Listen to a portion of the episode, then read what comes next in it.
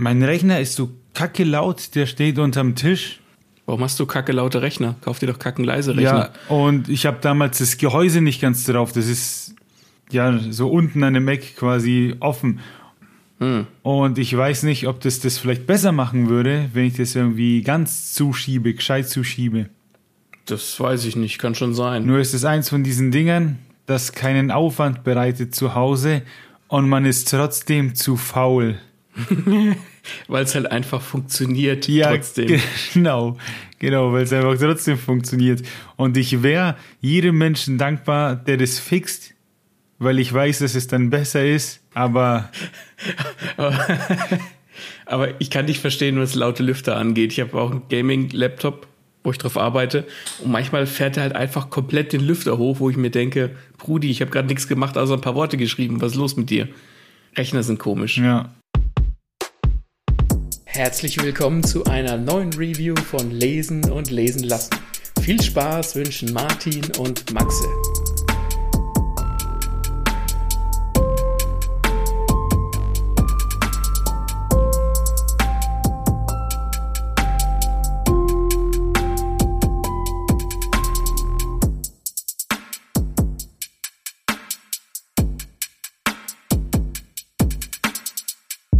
Ja, Burning Huts, du, du musst, du musst, du musst mich einführen. Führ mir was ein. Ich muss dich einführen. In Burning Hearts wird gar nicht so viel eingeführt, nur einmal, was als Finale des Buches quasi passiert. Aha. Was ich, was ich übrigens ganz nett finde, dass da nicht dauernd äh, Fiki Fiki am Start ist, sondern dass, also ich glaube, ich fange anders an. Fang anders an. Kannst, du, kannst, du, kannst, du kannst es gerne drin lassen, aber wir sprechen heute über Burning Hearts von Eliza Winters und das ist ein Romantasy-Roman, also eine Mischung aus Fantasy und Romance.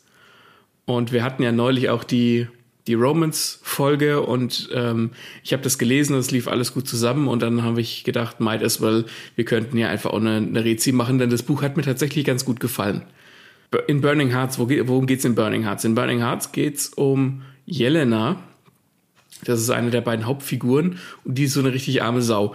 Ähm, die ist eine, eine Halbdämonin und wird von den Menschen immer gejagt. Das heißt, die ähm, kämpft tagtäglich um ihr Überleben und muss in einem, in einem Stall hausen, muss gucken, wo sie was zu essen kriegt. Winter ist kalt, äh, Klamotten, alles Kacke irgendwie.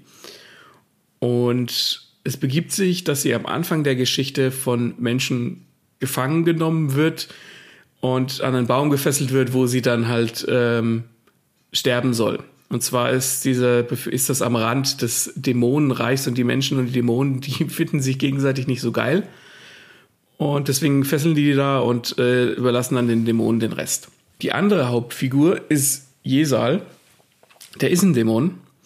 Und der wird seinem, seinem dämonischen Dasein auch durchaus gerecht. Also ich habe den weite Strecken über in dem Buch als brennendes Rumpelstilzchen wahrgenommen. Brennt deswegen, weil er ein halbes Skelett ist und nur noch ein halbes Gesicht und einen halben Körper hat. Und ja, der Rest ist ein Skelett und das brennt. Finde ich eigentlich ein ganz cooles, ein, ein ganz cooles optisches Bild. Und der gabelt die halt quasi auf, der findet die und entführt sie sozusagen in sein Schloss. Und die beiden verstehen sich am Anfang so überhaupt nicht, weil er halt so ein bisschen, er nimmt sie halt mit und, und führt sie halt so ein bisschen vor. Er ist auch so äh, arrogant und ähm, ist halt ein Arschloch im Prinzip. Und im, im Prinzip kannst du sagen, dass Burning Hearts so ein bisschen ist wie die Schöne und das Biest mit Extra-Steps. Aber warum nimmt er sie mit? Welche Motivation hat er? Naja, der sieht die da angebunden und sieht da halt ein neues Spielzeug. Ah, Also ähm, für ihn sind Menschen halt nur Spielzeug, für ihn sind alle Spielzeuge. Also der, das ist auch für mich persönlich, war Jesal einer der größten Pferdefüße in dieser Geschichte, weil der halt am Anfang und bis zum letzten Drittel der Geschichte halt oftmals so grundlos böse ist. Na, das ist so eine Geschichte mit Enemies to Lovers äh, Trope und der war halt am Anfang einfach nur ein Arschloch. Und ich, ich persönlich mag es in Geschichten nicht, wenn Figuren so sind, wie sie sind, einfach damit sie so sind. Ist ein bisschen wie bei Harlequin in den Filmen, wo sie verrückt ist, damit sie halt einfach verrückt ist, ohne dass es jetzt irgendwie einen größeren Grund hätte oder eine Vorbereitung hätte. Und so geht's dann mit dem auch. Der bekommt später dann, dann noch eine Charakterwandlung und du verstehst besser, warum er so ist, weil der, weil auf diesem Land ein Fluch liegt, der diesen, der ihm die Emotionen raubt sozusagen. Und um diesen Fluch wird es in den Folgebänden, das ist der Anfang von der Trilogie, auch noch weitergehen. Also es wird weiter ausgearbeitet, wo kommt der Fluch her, wer ist dafür verantwortlich ähm, und so weiter. Aber für mich war Jesal halt am Anfang so, ja, okay, der spielt halt mit der Alten, der führt die vor und der macht auch schon ein paar richtig krasse Sachen mit der, wo du denkst, okay, ich würde mich in den jetzt nicht irgendwie verlieben, mal ganz davon abgesehen, dass er eine brennende Leiche ist im Prinzip. Aber äh, dafür habe ich Jelena zum Beispiel ganz gerne gemocht, weil die wird halt eingeführt wie die arme Sau. Die hat nichts. Und dementsprechend kannst du halt gleich mit der, ähm, hast du gleich, gleich eine Verbindung mit der, ne? Du hast Mitleid mit der. Die hat ja nichts, die, die kann ja nichts. Aber da muss ich jetzt ähm, nochmal nachfragen. Wie, äh, sie ist ein Mensch. Wieso wird sie nochmal dann an den Baum gefesselt? Von wem? Wird die von den, von den Menschen an den Baum gefesselt? Die ist, die, ja, die ist eine Halbdämonin. Ah, weil sie Halbdämonin ist deswegen. Ja, okay. Und dieser, genau. dieser Zwist zwischen Menschen und Dämonen, äh, dieser, ich nenne es mal, dieser wechselseitige Rassismus, beobachten ja. wir den nur bei der Jelena oder ist das immer wieder Thema? Das ist, es ist nicht Hauptthema der Geschichte, aber es kommt immer wieder auf. Ähm, ich werde jetzt, Achtung, Spoiler, wer es noch lesen will, die wird am Anfang von zwei Dudes aus, einer, aus einem Dorf quasi an den Baum gefesselt. Und es ist dann später so, dass der, dass der Jesal die quasi fangen lässt und lässt sie dann vor alle Augen hinrichten.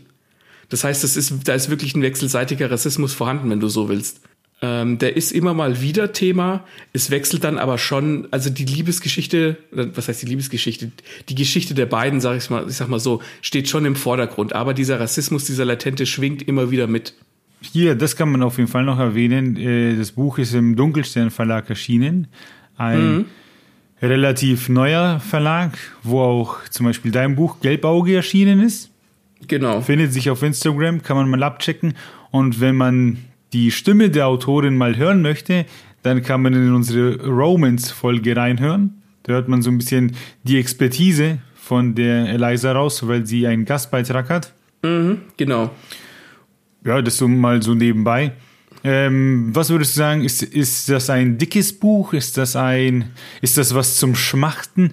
Oder ist das ähm, Romantasy in Form von, ja, das ist quasi Fantasy Richtung Herr der Ringe, nur halt, sag ich mal, nicht in dem Ausmaß. Ich würde sagen, das ist ein guter Auftakt einer, einer Trilogie. Es ist das erste Buch einer Trilogie, das heißt, da wird erstmal viel Vorarbeit geleistet.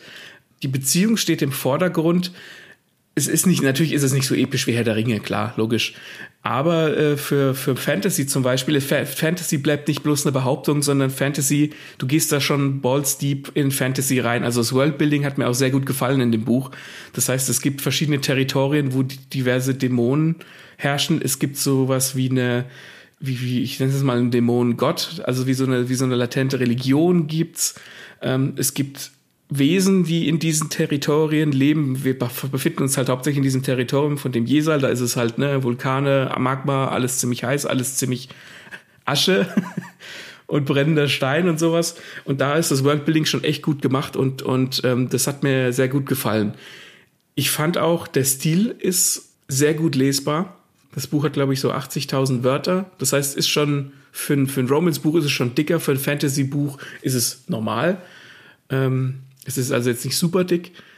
Ich bin da über die Seiten geflogen, das kam mir gar nicht, gar nicht so lang vor. Es ist ein bisschen viel Tell, also wenn wer sich auskennt mit Show Don't Tell, der weiß, dass das ähm, ja, Tell ist halt so ein bisschen abstrakt, das ist so, das erzeugt so ein bisschen Distanz. Es ist ein bisschen Tell-lastig für meinen Geschmack, aber der, der Stil an und für sich von der Eliza Winters, der geht mir ziemlich gut rein, weil sie keine super elaborierten Worte verwendet, wo du irgendwie dran hängen bleibst oder irgendwie so, keine Ahnung, ich schreibe jetzt Fantasy, ich muss jetzt total die abgefahrenen Namen und Sachen erfinden, wo du denkst, yo, bleib mal cool. Also das Buch habe ich ziemlich schnell rein, reingefressen.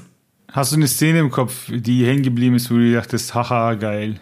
Es gibt so ein paar Sachen, so ein paar Story-Beats, wo ich mir dachte, okay, da hat sich die Autorin Gedanken gemacht. Zum Beispiel die eben angesprochene Hinrichtung von den beiden Dudes dass sie die nochmal dranbringt, weil ich halt dachte so, okay, das ist, die kommen halt im ersten Kapitel dran, das ist so, damit geht die Geschichte halt los, damit die Jelena zu dem Jesal findet. Aber die kommen dann später nochmal dran, indem er die fangen lässt und die halt hinrichtet, wo ich dachte, okay, Hinrichtung in einem Romantasy-Buch? Nicht schlecht. Und da gibt's noch so, so eins, zwei Szenen, vor allem eine, wo, wo, wo die ähm, Jelena so eine Art Walk of, oder nicht eine Art, die muss so ein Walk of Shame hinlegen, ne? wie so in, in Game of Thrones, wo die Cersei dann so nackt durch die Stadt laufen muss, mhm. wo die eine vorher herläuft. Schande, Schande. Ja.